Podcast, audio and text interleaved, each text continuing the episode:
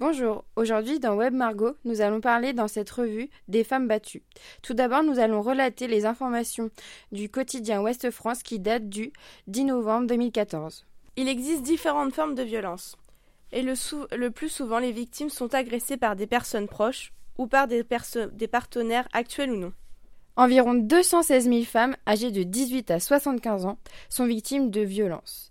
Les statistiques montrent qu'il y a 150 000 femmes touchées par une violence physique, dont 35 000 pour les violences sexuelles. Le plus souvent, ces victimes de viol ou de tentatives de viol le sont par des personnes proches comme la famille ou les amis. Dans 86% des cas, on y compte 38%, 38 de leurs conjoints. De plus, seulement 16% d'entre elles porteront plainte. Dans cette forme d'agression sexuelle, 53 000 femmes adultes sont, subissent des mutilations. En 2013, 129 femmes ont été tuées par leurs compagnons. Fini les chiffres. Passons aux exemples par le site Breakbark. Aux États-Unis, en 2013, une femme se promenant dans un parc a été tout d'abord battue puis violée. Elle fut ensuite brûlée dans ce parc par un homme âgé seulement de 26 ans.